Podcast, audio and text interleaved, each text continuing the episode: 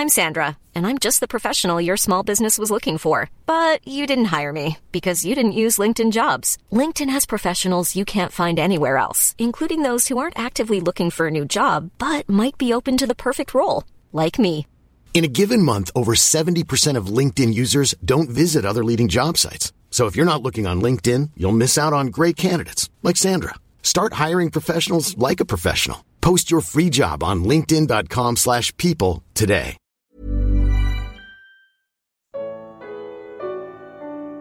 Como será o reino do Senhor na terra? Comentário de Mário Persona do capítulo 35 de Isaías. O deserto e o lugar solitário se alegrarão disto, e o ermo exultará e florescerá como a rosa. Abundantemente florescerá, e também jubilará de alegria e cantará. A glória do Líbano se lhe deu, a excelência do Carmelo e Saron. Eles verão a glória do Senhor, o esplendor do nosso Deus. Fortalecei as mãos fracas, e firmai os joelhos trementes. Dizei aos turbados de coração, sede fortes, não temais, eis que o vosso Deus virá com vingança, com recompensa de Deus, ele virá, e vos salvará. Então os olhos dos cegos serão abertos, e os ouvidos dos surdos se abrirão. Então os coxos saltarão como cervos, e a língua dos mudos cantará, porque águas arrebentarão no deserto e ribeiros no ermo. E a terra seca se tornará em lagos, e a terra sedenta em mananciais de águas, e nas habitações em que jaziam os chacais haverá erva com canas e juncos. E ali haverá uma estrada, um caminho, que se chamará o caminho santo. O imundo não passará por ele, mas será para aqueles, os caminhantes, até mesmo os loucos, não errarão. Ali não haverá leão, nem animal feroz subirá a ele, nem se achará nele, porém só os remidos andarão por ele. E os resgatados do Senhor voltarão, e virão a Sião com júbilo, e alegria eterna haverá sobre as suas cabeças, gozo e alegria alcançarão, e deles fugirá a tristeza e o gemido. Capítulo 35, ele, ele faz um contraste com o 34, que nos fala de Edom, que é o destino da, dos incrédulos, é o destino dos que rejeitam. E o 35, ele começa com uma palavra significativa, porque ele começa com a palavra deserto e faz pensar em João Batista, porque quando João Batista veio anunciar a chegada do, do Messias e Rei, ele veio fazer isso no deserto. Ele veio pregar no deserto. Ele era a voz do que clama no deserto.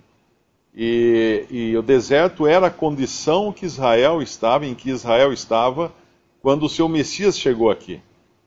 E quando João Batista anuncia, então, o reino e a chegada do rei, obviamente João Batista, o testemunho de João é rejeitado, o testemunho do, do próprio Messias é rejeitado, mas ainda assim o Senhor dá a eles uma uma amostra do que seria o reino.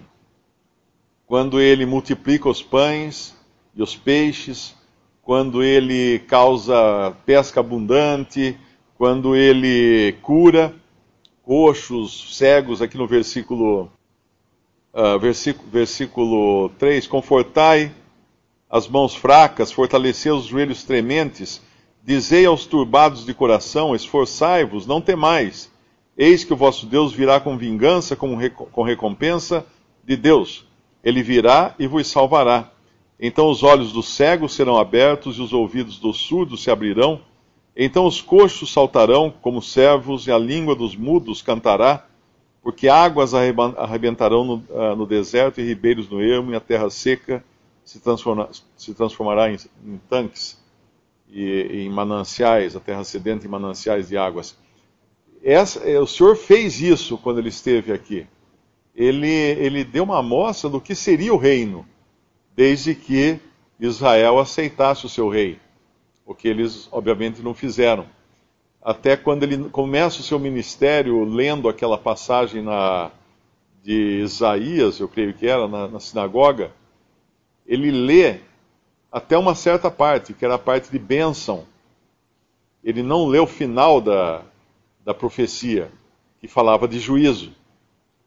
Porque ele estava aqui para a bênção do, do povo de Israel, mas o povo iria rejeitá-lo, então ele voltaria com juízo, que é o que ele faz aqui nos capítulos anteriores que nós vimos, né? e, e vai então se cumprir aqui aquilo que, que João Batista havia previsto, ou havia anunciado, o reino. Uh, quando, quando João aparece, existe uma dúvida até se João seria realmente o Elias que havia de vir. Porque quando perguntam para João, ele, os fariseus perguntam para João se ele era o Elias, ele fala: não, não sou. Mas o Senhor fala que ele era o Elias que havia de vir. E em Mateus capítulo 11, versículo, versículo 7, partindo eles, começou Jesus a dizer às turbas a respeito de João: Que fostes ver no deserto uma cana agitada pelo, pelo vento? Sim, que fostes ver? Um homem ricamente vestido, os que trajam ricamente são nas casas dos reis.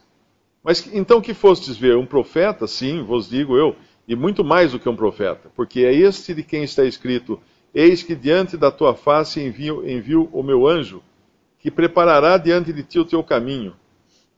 Em verdade vos digo que dentre os, os de, de mulher, entre os que de mulher têm nascido, não apareceu alguém maior do que João Batista, mas aquele que é o menor no reino dos céus é maior do que ele. E desde os dias de João Batista até agora se faz violência ao reino dos céus e pela força se apoderam dele, porque todos os profetas e a lei profetizaram até João. E se quereis dar crédito, é este o Elias que havia de vir. Quem tem ouvidos para ouvir, ouça.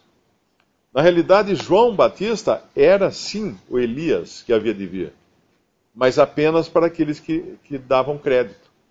Para os que não davam crédito, isto é, isto é, para os fariseus, ele não era o Elias que havia de vir. É interessante essa colocação do Evangelho, porque no momento senhor, é, João fala que não é o Elias e depois o senhor fala que é o Elias.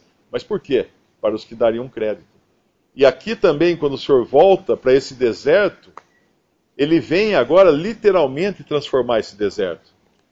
E transformar em alegria, em gozo, e trazendo juízo para os inimigos de Deus, os inimigos de Israel, e trazendo gozo e alegria e, e abundância, fartura prosperidade para aqueles que esperaram o Senhor, para aqueles que, que aguardaram Ele e o aceitaram como o Messias e Rei de Israel.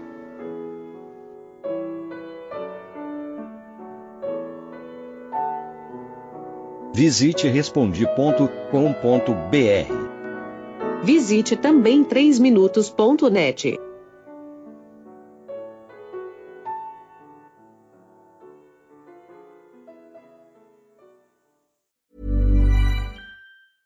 Mom deserves the best, and there's no better place to shop for Mother's Day than Whole Foods Market. They're your destination for unbeatable savings, from premium gifts to show-stopping flowers and irresistible desserts. Start by saving 33% with Prime on all body care and candles. Then get a 15-stem bunch of tulips for just $9.99 each with Prime. Round out Mom's menu with festive rosé, irresistible berry chantilly cake, and more special treats. Come celebrate Mother's Day at Whole Foods Market.